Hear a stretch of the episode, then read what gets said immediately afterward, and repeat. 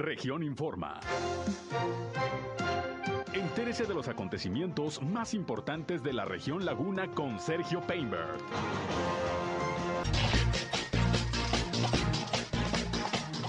Esta mañana en Torreón el gobernador Miguel Ángel Riquelme conmemoró el Día de la Bandera.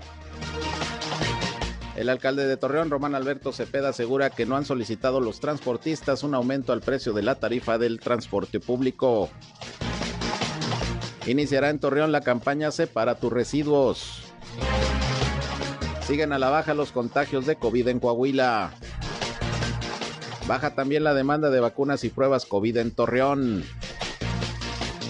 Abrirán recaudaciones de renta en Durango los sábados y los domingos, anuncia el gobernador José Rosa Saizpuru. Teme la industria de la comarca lagunera un impacto económico por el conflicto en Ucrania. Esto es algo de lo más importante, de lo más relevante que le tengo de noticias, de información aquí en esta segunda emisión de Región Informa. Gracias por acompañarnos como siempre. Ya estamos transmitiendo a través de la señal del 103.5 de frecuencia modulada Región Radio, una estación más de Grupo Región, la Radio Grande de Coahuila. Yo soy Sergio Peinbert. Usted ya me conoce y les invito a quedarse con nosotros. Vamos a la información. El clima.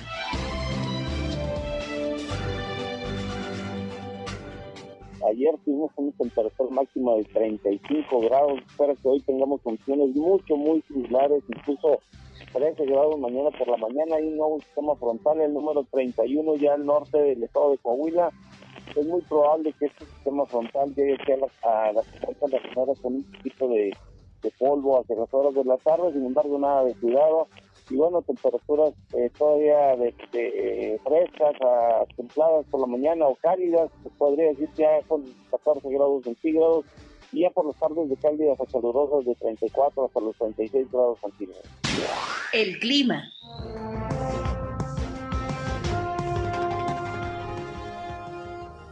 Bien, ahí está el reporte de José Abad Calderón, previsor del tiempo de la Comisión Nacional del Agua, que como siempre muy tempranito nos da la información de cómo andamos con las temperaturas. Bastante calor el que se sintió ayer, 35 grados centígrados y por esas vamos a andar ya en estos días. En estos momentos el termómetro aquí en Región Radio nos indica que tenemos 27 grados centígrados de temperatura. Amaneció un poquito más fresco que ayer, pero ya haciendo bastante calor. Gracias por acompañarnos, gracias por estar con nosotros en este espacio. Les recuerdo que no solamente queremos que escuchen la información, sino que también participen, sobre todo si tienen algún problema en su comunidad, en su calle, en su colonia, en su ejido, desean la atención de alguna autoridad. En este espacio queremos ser un, un enlace entre ustedes y las autoridades para que los problemas de su comunidad se puedan resolver.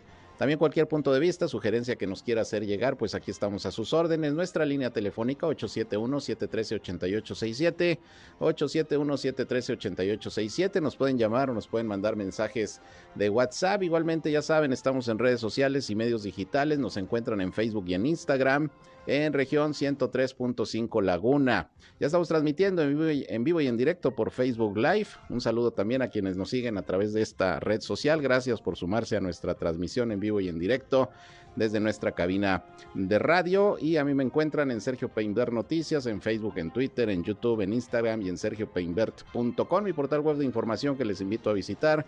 Ahí estamos también listos, como siempre, para informarles. Y están nuestras eh, ligas nuestros enlaces para que nos escuchen en nuestras transmisiones de radio. Y sin más, vámonos con lo más importante hoy de las noticias.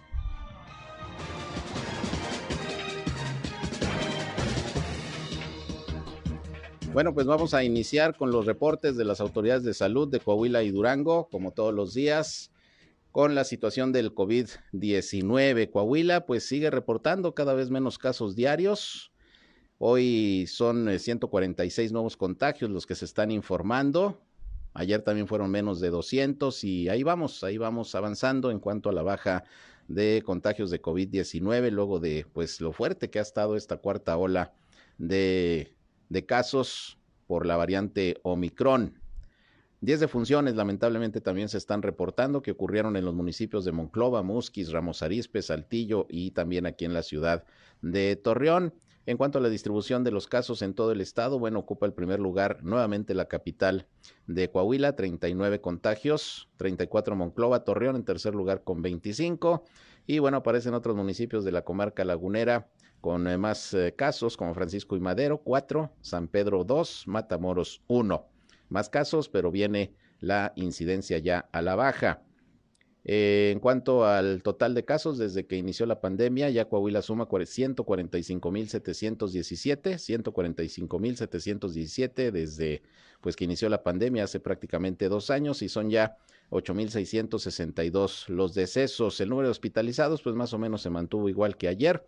Ayer eran 79, hoy se reportan 78, de los cuales 28 pacientes son de Saltillo, 22 de Torreón, 13 de Monclova, hay 7 en San Juan de Sabinas, 5 en Piedras Negras y en Acuña tres pacientes más. Así las cosas con el tema del COVID. Aquí en Coahuila siguen los números a la baja, qué bueno, pero esto no implica que nos dejemos de cuidar. Tenemos que continuar observando los protocolos sanitarios, uso de cubrebocas, gel antibacterial, como si estuviéramos en pandemia, hay que seguirnos cuidando hasta que esto pues vaya pasando ya de manera, de manera más clara. Por lo pronto ya esta crisis de cifras elevadas de contagios va pasando, va quedando atrás, pero insisto, no hay que confiarnos. Estos son los números aquí en Coahuila. Vamos a escuchar ahora los datos en Durango, todas las mañanas, ya sabe usted, en la ciudad de Durango, Sergio González Romero, secretario de Salud, pues da la información al día de los casos de COVID-19 que también en aquella entidad pues han ido a la baja, por eso ya está en semáforo verde epidemiológico. Escuchemos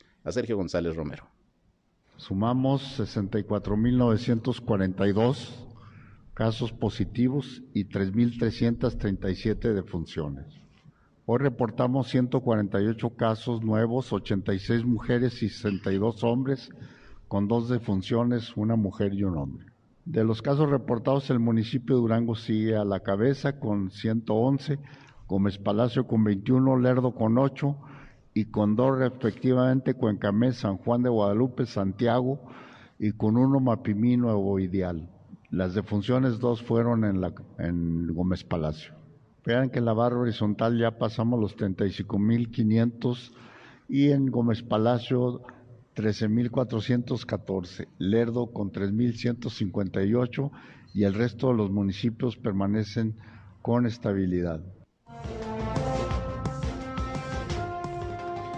Bien, ahí están los datos, las cifras del COVID en Durango al día de hoy, pero en esta rueda de prensa, como en los últimos días, pues estuvo nuevamente presente el gobernador José Rosa Saizpuru, quien eh, en principio habló de cómo ha venido a la baja la incidencia de casos de COVID en el estado y los indicadores también han disminuido de manera que se espera que se siga manteniendo el semáforo verde que desde el lunes ya tiene el estado de Durango. Vamos a escuchar en principio lo que el gobernador Rosa Seispuro habló precisamente sobre ya la baja incidencia de contagios por COVID que se está presentando en la entidad. Escuchemos lo que dijo.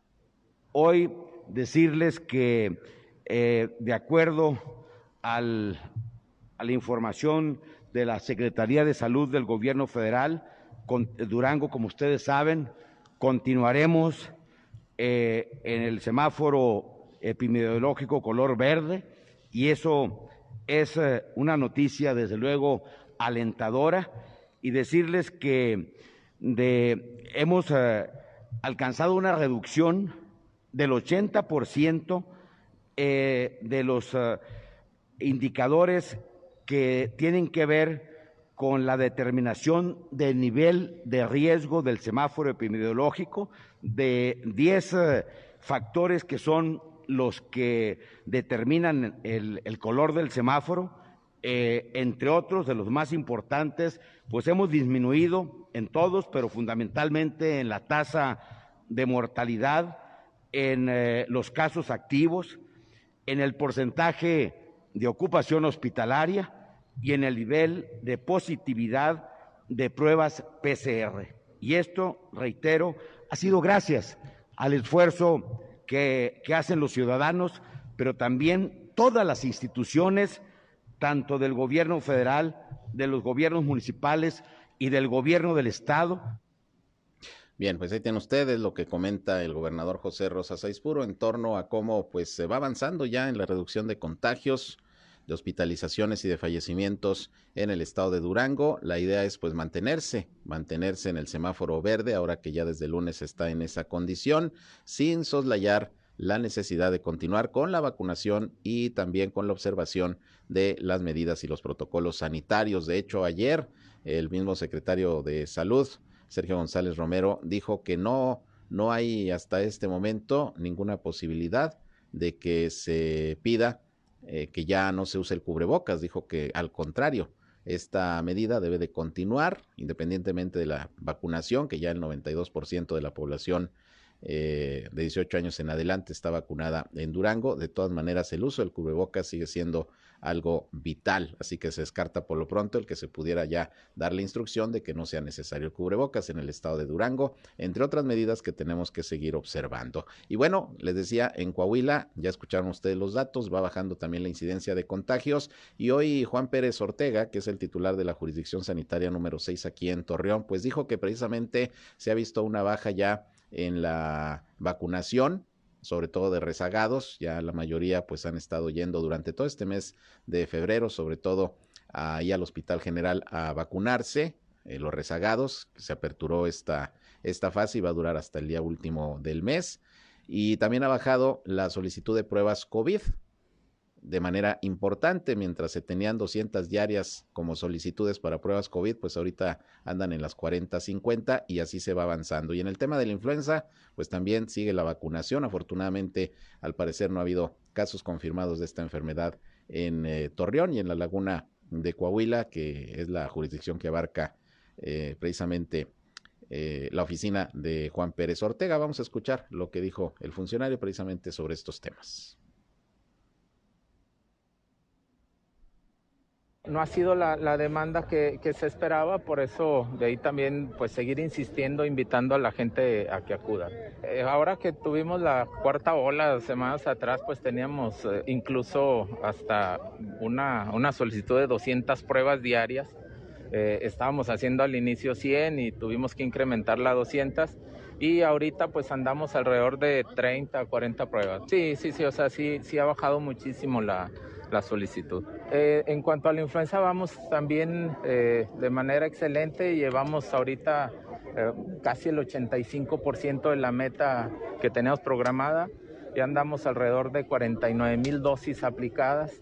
Y efectivamente la campaña de aplicación de vacuna de influenza terminará el 31 de marzo. Probablemente sí haya habido alguno, pero bueno, ustedes recordarán que, que todo lo que es este, sintomatología respiratoria, eh, pues lo hemos primero catalogado como probable COVID y tenemos que descartar eh, primero esa posibilidad.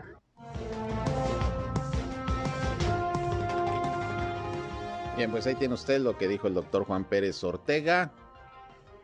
La baja en, la solicitud de pruebas eh, de personas que están yendo a vacunarse, bueno, pues es señal de que precisamente el número de contagios va disminuyendo y que también ya más población se encuentra, se encuentra vacunada. Y bueno, precisamente eh, ya se está confirmando lo que desde ayer les estaba comentando, que Coahuila seguía en semáforo amarillo, pero en algunas zonas de, de, la entidad, incluso aquí en la laguna, ya se podía considerar que hay un semáforo de riesgo epidemiológico en verde. Falta que esto lo oficialice el gobierno federal, pero bueno, la Secretaría de Salud está informando que Coahuila ya pasó temporalmente a semáforo de riesgo epidemiológico en color verde, según la evaluación que se tiene eh, de los indicadores y que se publica en las plataformas digitales de la misma Secretaría.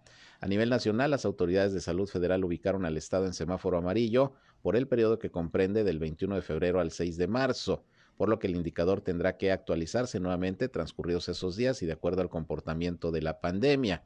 En Coahuila, ocho de los diez indicadores para la estimación de riesgo epidemiológico que evalúan las autoridades actualmente se clasifican en riesgo bajo con puntuación de 0 y 1.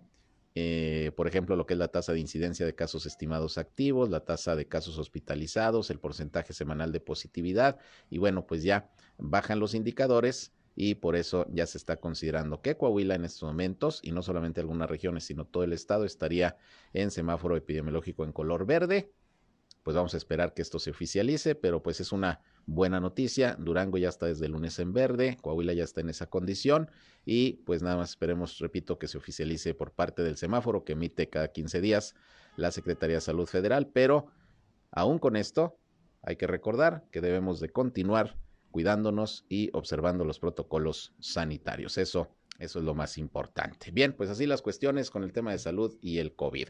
Por otra parte, pues como usted sabe, el mundo está con los ojos supuestos en Ucrania, en este conflicto que ya inició lamentablemente, conflicto bélico, luego de bombardeos que comenzaron a hacer fuerzas rusas precisamente hacia aquel eh, país y ya hay respuesta de Occidente, sobre todo Estados Unidos y algunos países europeos, a esta acción militar que ya está llevando a cabo el gobierno de Vladimir Putin.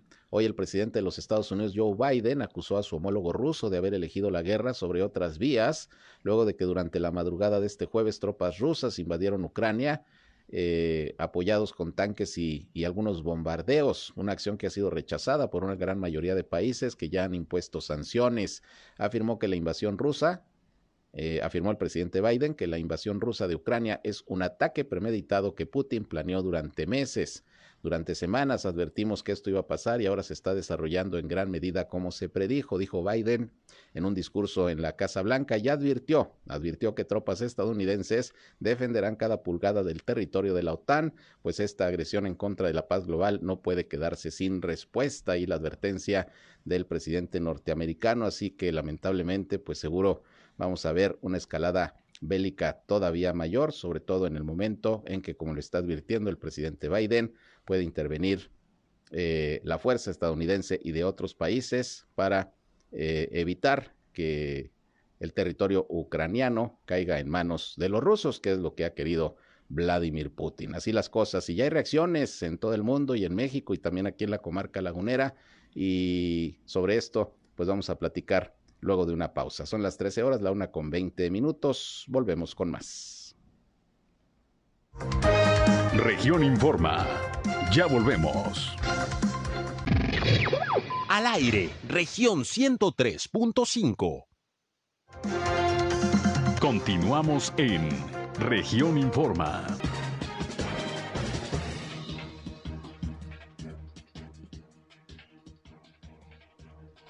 Bien, continuamos con más información, 13 horas con 24 minutos y bueno, como les decía, hay reacciones sobre este tema de la situación allá en Ucrania. Hoy platiqué por la mañana con el presidente de Canacintra Gómez Palacio, Alfonso Montellano, sobre el convenio que ayer firmó este organismo con 23 universidades, pero le preguntaba, bueno, los empresarios cómo están viendo esta situación que finalmente traerá consecuencias globales, sobre todo en términos económicos, y dice que sí, pues hay preocupación por el impacto que se pudiera tener en la economía, sobre todo en el asunto de los energéticos con este conflicto entre Rusia y Ucrania. Vamos a escuchar lo que Alfonso Montellano precisamente nos comentó sobre pues cómo están viendo los empresarios aquí en la laguna este conflicto bélico que ya empezó en aquella parte del mundo.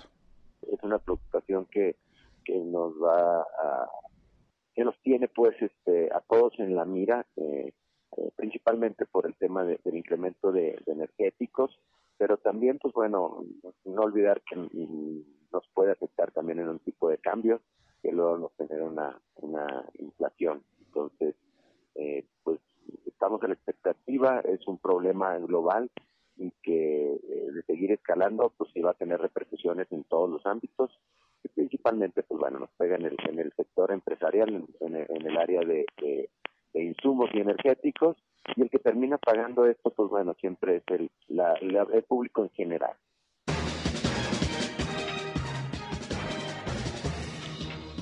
Ahí la preocupación. También hoy el alcalde de Torreón, Román Alberto Cepeda, se pronunció sobre este conflicto armado que estalló entre Rusia y Ucrania y dijo que esta situación podría generar diversas consecuencias en el plano internacional y sobre todo también respecto a la política de atracción de inversiones que se tiene a nivel estatal y local. Sin embargo, dijo Román Alberto Cepeda que bueno, aunque es prematuro realizar un análisis respecto a las consecuencias económicas de este conflicto europeo, se estará al pendiente de cualquier cambio en la dinámica de las inversiones extranjeras para la región lagunera y en específico para Torreón. Dijo que las autoridades de todas maneras seguirán con su trabajo de promoción económica, buscando atraer inversiones, empresas y bueno, pues generar empleo, pero pues está a la expectativa a ver en términos económicos qué va a representar este conflicto que ha surgido allá en Ucrania, este conflicto entre Rusia Ucrania y en donde, bueno, ya escucharon ustedes la información que les di de la advertencia que hace Estados Unidos sobre la situación que se está presentando en, en, eh, en aquel punto del mundo. Y bueno, se puede interpretar lo dicho por el presidente de Estados Unidos, Joe Biden, de una posible ya intervención directa de las tropas estadounidenses para defender Ucrania, prácticamente una declaración de guerra, así es como se está eh, advirtiendo por diversos analistas y conocedores de estos temas. Pues vamos a estar pendientes por lo pronto de que habrá repercusiones en el mundo, las habrá, sobre todo en cuestión de impacto económico. Pero hablando del alcalde de Torreón, Román Alberto Cepeda, pues hoy estuvo presente ahí en la Plaza Mayor junto con el, el, gobernador Miguel Ángel Riquelme Solís en la celebración del Día de la Bandera. Hoy es Día de la Bandera, 24 de febrero, y bueno, eh, decidió el gobernador Miguel Riquelme encabezar la ceremonia de esta fecha aquí en la ciudad de Torreón, ahí pues con la bandera monumental que se hizo en la Plaza Mayor. El gobernador no dio declaraciones, solamente en su discurso dijo que este día se aprovecha sobre todo para reiterar el compromiso del gobierno del Estado con la seguridad, con el blindaje del Estado para evitar la llegada de, delincuentes y bueno, pues eh, todo el esfuerzo que se ha hecho coordinado entre los tres niveles de gobierno para que Coahuila eh, tenga estándares positivos de tranquilidad y de seguridad, dijo en términos concretos el gobernador en su discurso. Y bueno, ya después, aparte de este tema de Ucrania, también el alcalde Román Alberto Cepeda, pues dijo que hasta el momento los transportistas, los concesionarios, no le han hecho llegar ninguna solicitud de un incremento a la tarifa. Dijo que de cualquier manera se analizará, se verán los pros y los contras y por lo pronto reiteró que mañana habrá una reunión entre autoridades municipales, estatales y transportistas, al parecer van a estar invitados transportistas para analizar el tema del Metrobús, del Metrobús Laguna, que ya había dicho ayer el presidente municipal, esperan hacer todo lo posible porque este año, ojalá este año ya pudiera comenzar a operar este sistema de transporte. Esto dijo eh, el alcalde Román Alberto Cepeda al respecto.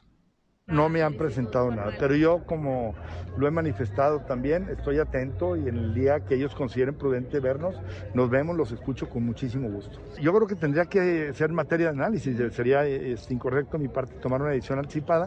Lo que sí es que escuchar a los transportistas como escuchar a toda la ciudadanía, pues es parte de nuestra obligación y lo vamos a ver con mucho gusto. Por supuesto, calidad en el servicio, en todo, pero yo no me quisiera adelantar, primero digo, porque no los he visto y no me lo han solicitado.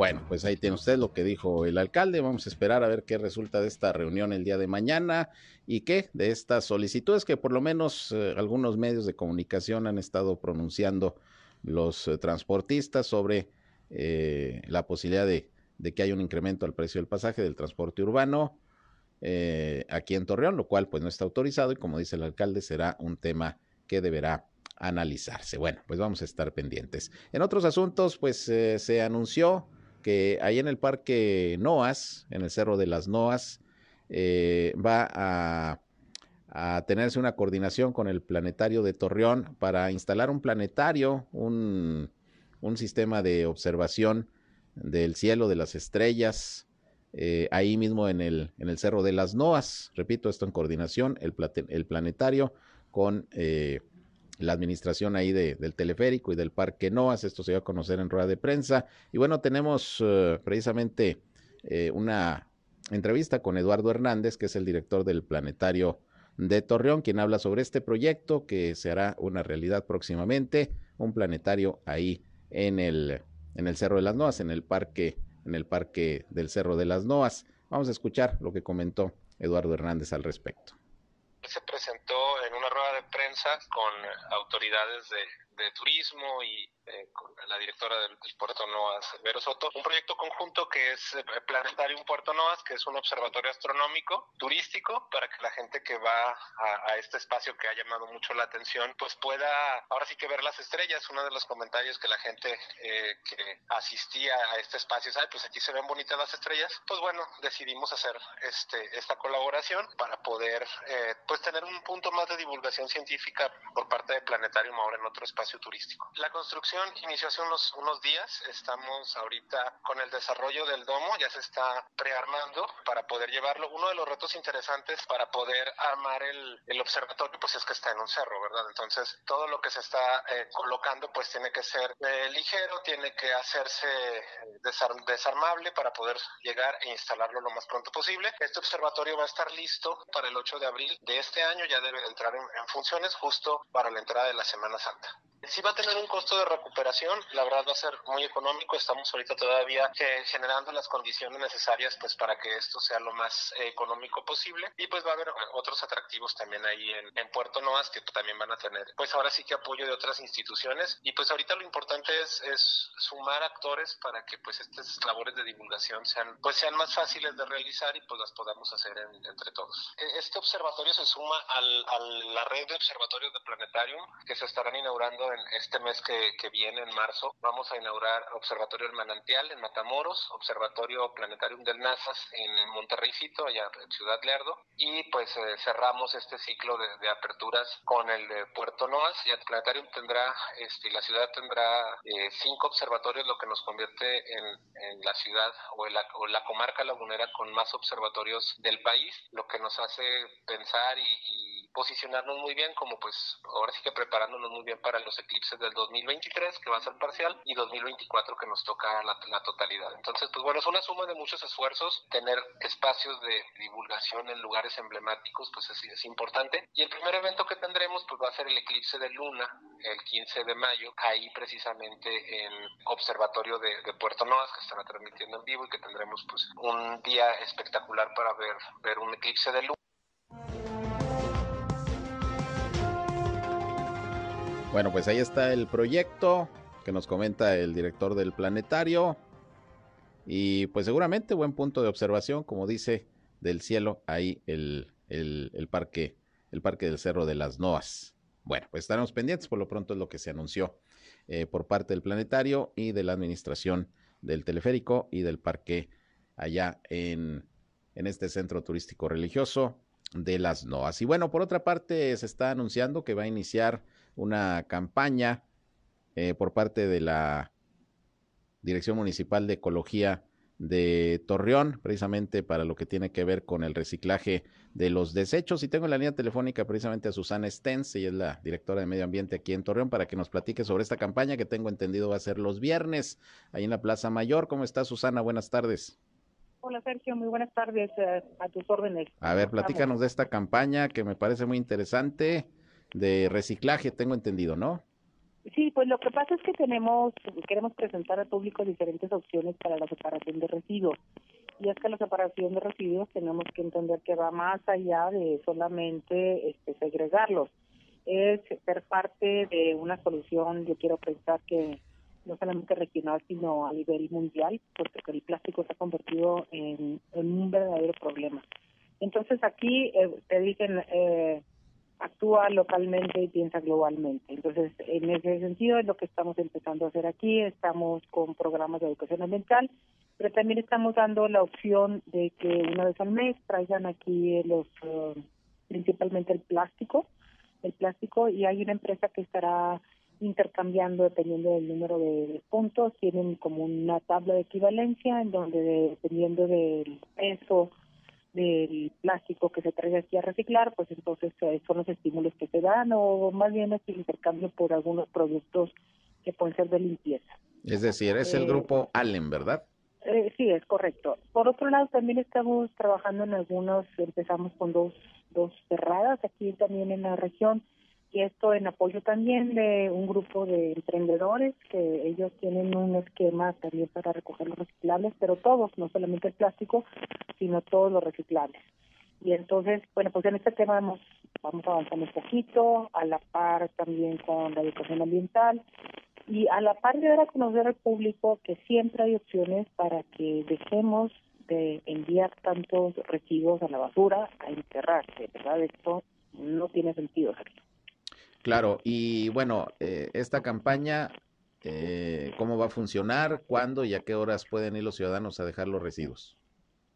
Sí, esta campaña para intercambio de residuos por algunos otros productos la vamos a empezar el día de mañana. Vamos a estar en horario de las 9 de la mañana a la 1 de la tarde en la explanada de Plaza Mayor por la calle Galeana. Muy bien, y hablando del reciclaje, digo, tú fuiste hace unos años también directora de medio ambiente, eres especialista en el tema. ¿Has observado que hay más conciencia sobre la necesidad de reciclar eh, la basura desde las empresas, los ciudadanos? ¿Ya, ya se observa un poquito más de conciencia en ese sentido o seguimos igual?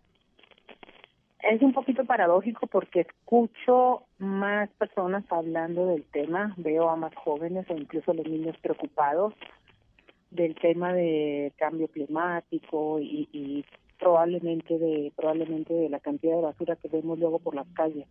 Pero por otro lado no veo mucha congruencia en que estén preocupando porque estos residuos lleguen a donde tengan que llevar.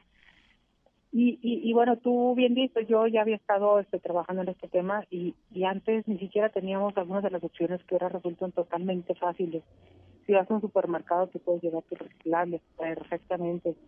Sales a la banqueta de tu casa y, y, y tú puedes encontrar una persona que se lleve tus reciclables y no solamente no solamente este esta persona te hace el te hace el favor además no debemos de sentir que nosotros les hacemos el favor a ellos pero pero cumples con tu responsabilidad ambiental. Tú lo puedes llevar a, supermercados, puedes participar en programas como estos de las tapitas, puedes apoyar también, por ejemplo, a grupos de, que tienen albergues para mascotas. Hay un montón de opciones que podemos hacer para nuestros reciclables. En cambio, lo que optamos, o la mayor parte de la población, lo que opta es pues, sacarle la basura y entre todos lo pagamos, entre 18 y 21 millones de pesos las facturas mensuales a la empresa concesionaria de la basura. Pues no tiene sentido.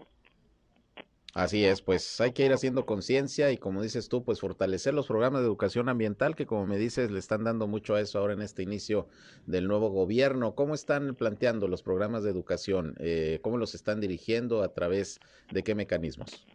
Hay varios mecanismos, uno de ellos pues, trabajamos con escuelas públicas, el, el otro también escuelas que tienen como una un carácter un poquito diferente como puede ser la de usted o el, el ECAT, mano amiga, espíritu que danza, este y, y el alcance no es tanto como quisiéramos, entonces también vamos a buscar, digo, porque ya estamos en la modalidad de, de trabajar a distancia, entonces vamos a aprovechar como ese ese nicho para tal vez no en este primer semestre, pero sí en el segundo semestre, tener preparados materiales para también trabajarlo a distancia con un mayor número de escuelas.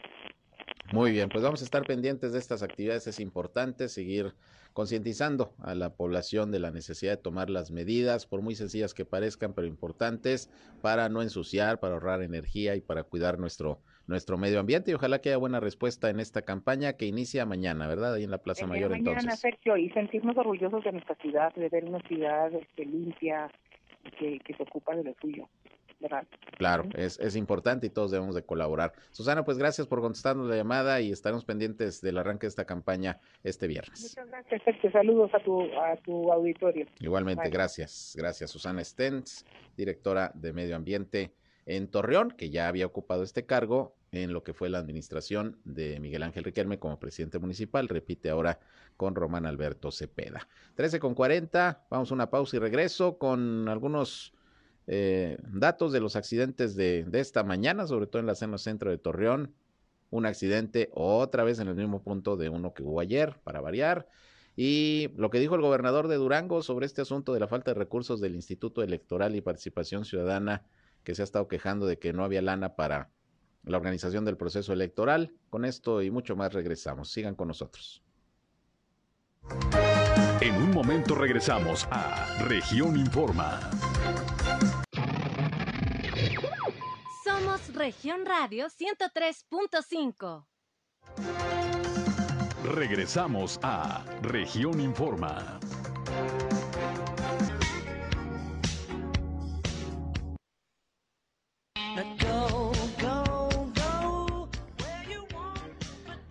Bien, continuamos, son las 13 horas, la una con 45 minutos ya y bueno, les decía antes de ir a la pausa que accidentes viales, como todos los días, hoy también aquí en Torreón y en otros puntos de la comarca lagunera. En el caso de esta ciudad, bueno, pues nuevamente se registró un accidente, un choque ahí en Matamoros y calle Falcón. casi a la misma hora del que ocurrió ayer en el mismo crucero.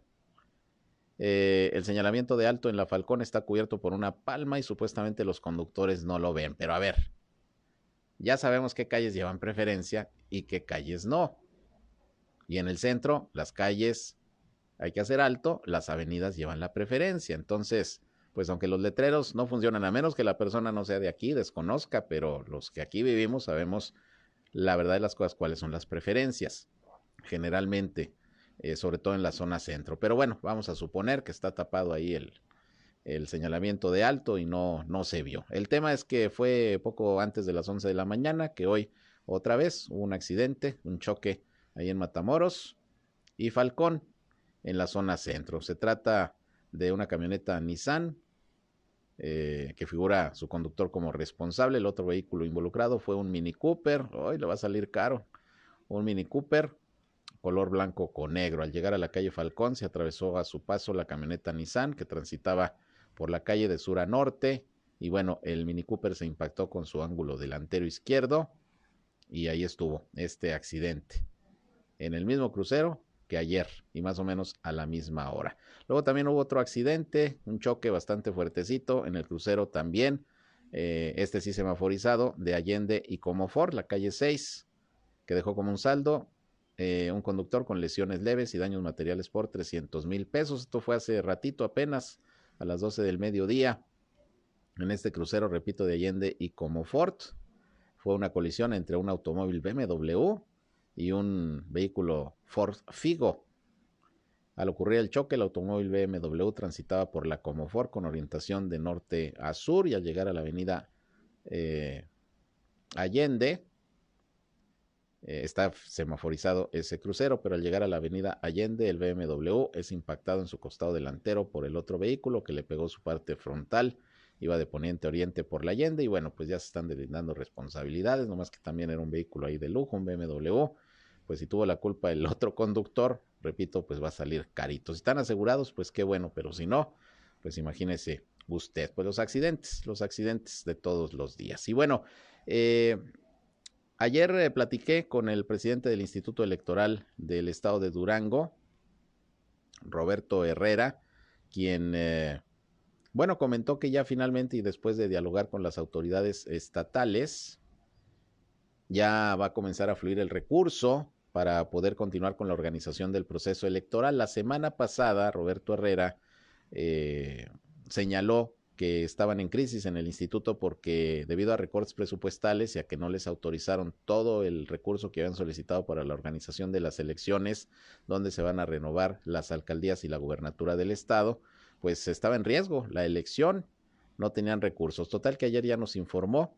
que platicaron con las autoridades estatales, y va a comenzar a haber eh, dinero. En principio, ya para que se pueda licitar y adquirir todo el sistema que va a manejar el PREP, el programa de resultados electorales preliminares. Posteriormente, nos dijo ayer Roberto Herrera, eh, se requerirán recursos ya para licitar y comprar, eh, mandar a hacer toda la papelería, todo el material electoral que se va a requerir para el proceso. No les van a dar la lana así como la necesitan completa, él hablaba de unos 93 millones de pesos, que era lo que hacía falta para poder eh, las necesidades del proceso. No les van a dar la lana así completa, pero será poco a poco, como la vayan necesitando. Ahorita para el PREP, después para el material electoral.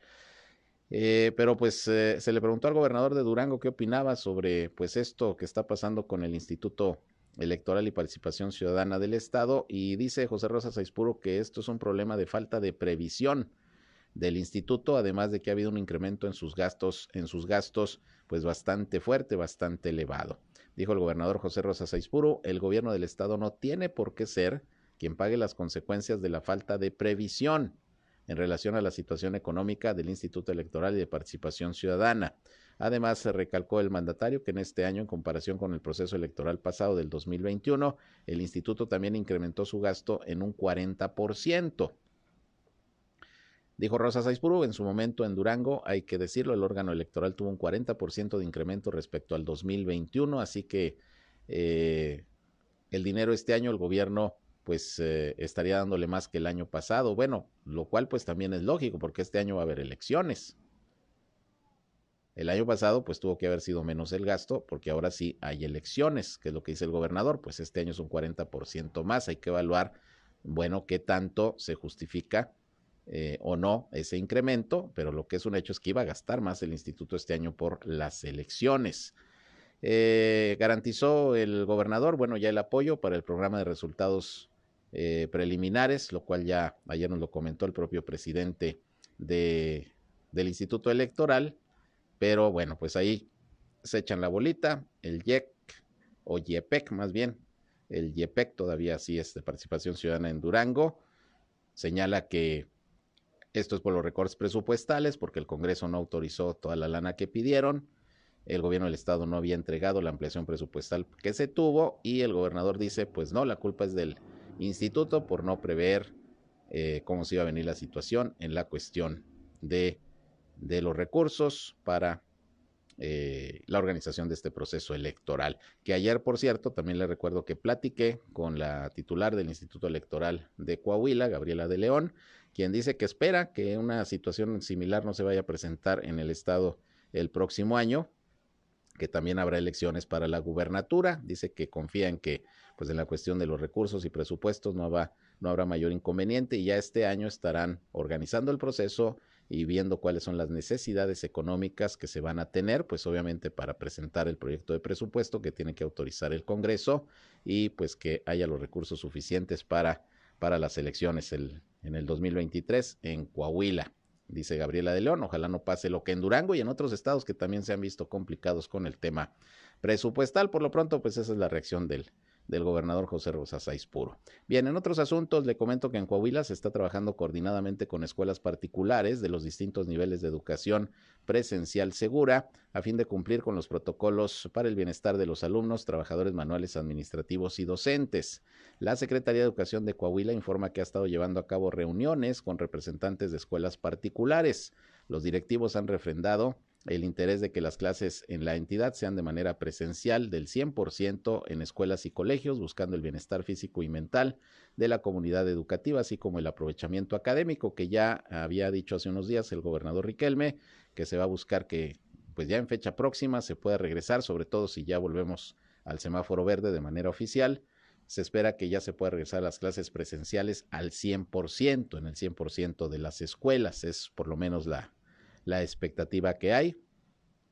Y bueno, por lo pronto, pues están desarrollando estas reuniones entre la SEP, la autoridad educativa en Coahuila, y también los colegios particulares, porque pues finalmente se tienen que estar observando también todos los protocolos y medidas sanitarias en los colegios, muchos de los cuales no regresaron, al igual que, escuelas públicas, a las clases presenciales, eh, sobre todo en el mes de enero.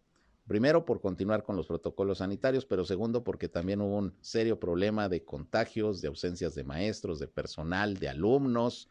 Y bueno, pues esto estuvo trastocando también el eh, regreso a las clases presenciales, sobre todo en colegios.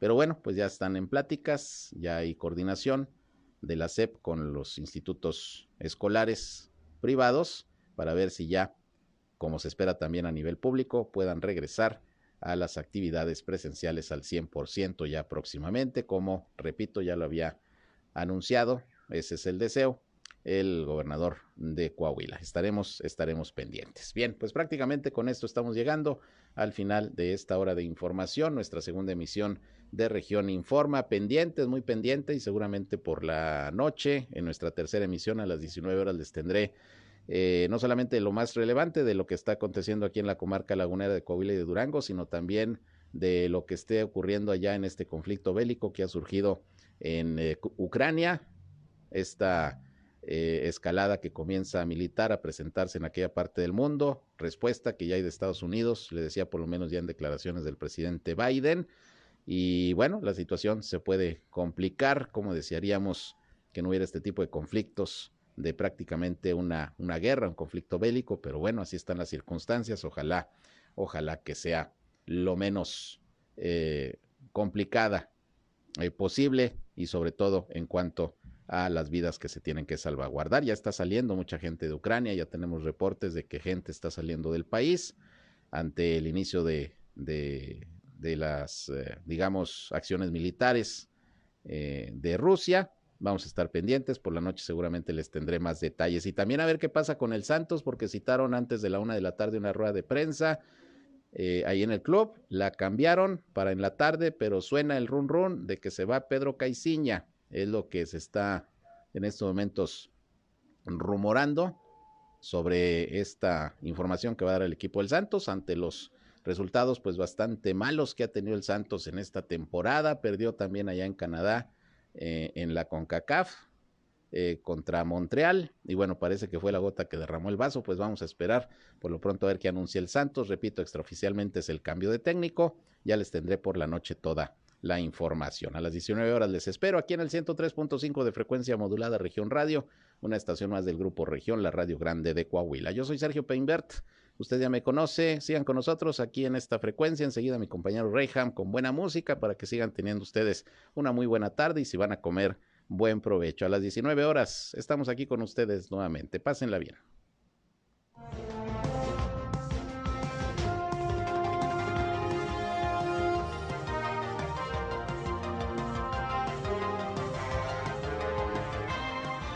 Esto fue Región Informa.